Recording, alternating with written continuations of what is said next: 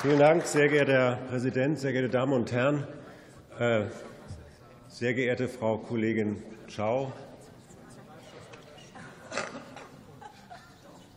Ist noch beschäftigt. Äh, ich musste eben zweimal zur Anzeigentafel gucken, für welche Fraktion Sie sprechen. Sie haben ja gesagt, Sie wollen die Bildung finanzieren über eine Vermögensabgabe, also den vermeintlich Reichen in die Tasche greifen, um die Schulen auskömmlich zu finanzieren. Ich glaube, die Linke ist doch erst noch dran nach Ihnen, aber jetzt haben Sie das schon gefordert. Meine Damen und Herren, äh, Vermögensabgabe ist das Falsche. Sie müssten nur mal die Prioritäten richtig setzen.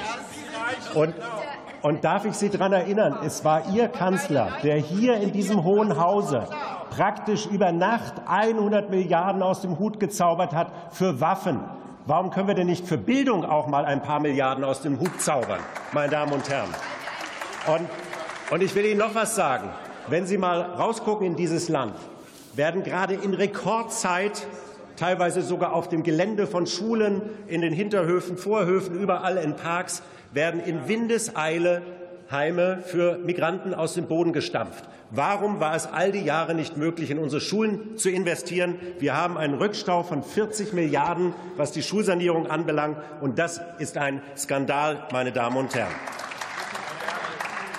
Und man muss sich schon fragen, angesichts dieser Zahlenverhältnisse, das sehen die Bürger ja draußen, muss man sich schon fragen, was sind ihnen unsere Kinder eigentlich wert? Ja, Sie reden und reden. Auch der Kollege von der FDP hat gesagt, na ja, bevor wir hier Geld in die Hand nehmen, müssen wir erst mal darüber reden, was Bildung denn überhaupt ist und wie wir das alles machen. Meine Damen und Herren, wir haben schon lange genug und viel genug geredet. Wir müssen endlich handeln und die Probleme vor Ort lösen. Und so komme ich jetzt auch mal zu dem Vorschlag der Linken. Die haben ja dankenswerterweise hier tatsächlich ein Problem adressiert, das wirklich auch besteht. Nur die Lösungskonzepte, die Sie vorschlagen, die sind natürlich ähm, dann bei der näheren Betrachtung schon wieder problematisch. Und es wundert mich auch nicht, sehr geehrte Frau Gohlke, dass Sie leider äh, nicht wollten, dass man unsere Anträge, die ja gut gepasst hätten dazu, da ist sogar Schulen am Limit, nicht Bildung am Limit, äh, Sie wollten nicht, dass wir die dazustellen. Wundert mich nicht, dass Sie hier den direkten Vergleich scheuen.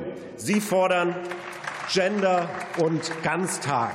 Sie schicken die Schüler alle miteinander gerne auch mal während der Unterrichtszeit, das finden die Grünen natürlich ganz toll, zur Klimademo oder zur Demo Kampf gegen Rechts oder für mehr Demokratie, wie das dann immer als Scheinetikett äh, genannt wird, gerne während der Unterrichtszeit. Sie wollen Noten abschaffen, möglichst bis zur achten Klasse. Sie wollen das Bildungsniveau absenken. Sie haben ein Problem mit Leistung und Wettbewerb, siehe Bundesjugendspiele und so weiter und so fort.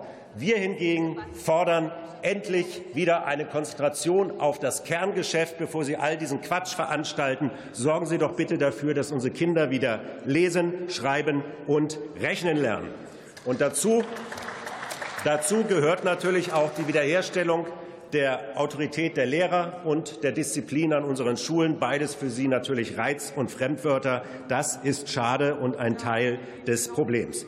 In der Tat, meine Damen und Herren, der Lehrermangel ist dramatisch. Es fehlen rund 50.000 Lehrer. In Berlin sind inzwischen zwei Drittel aller neu eingestellten Lehrer gar nicht mehr vom Fach. Sie sind, äh, haben keinen Abschluss, der adäquat wäre und so weiter. Das Problem wird verschärft natürlich durch die Flüchtlinge aus der Ukraine. Über 200.000 sind gekommen und natürlich auch durch ihre ungesteuerte, ungeregelte Migration. Diese Kinder sind schulpflichtig, und sie tun so, als könnte man sie einfach mal so in die Regelklassen mit hineinquetschen. Wer für offene Grenzen hier plädiert, der muss auch sagen, wie das funktionieren kann, ohne dass es auf Kosten unserer Kinder geht. Was Sie hier machen, ist furchtbar und schrecklich. Sie versündigen sich an unseren Kindern. Sie haben das Problem erst entstehen lassen. Und wir müssen dringend anfangen, es zu lösen. Wir brauchen Remigration, wir brauchen mehr Lehrer. Das ist richtig. Aber mit Ihnen wird das alles nichts werden. Das ist schade. Danke. Nächste Rednerin ist die Kollegin Nina Starr, Bündnis 90 Die Grünen.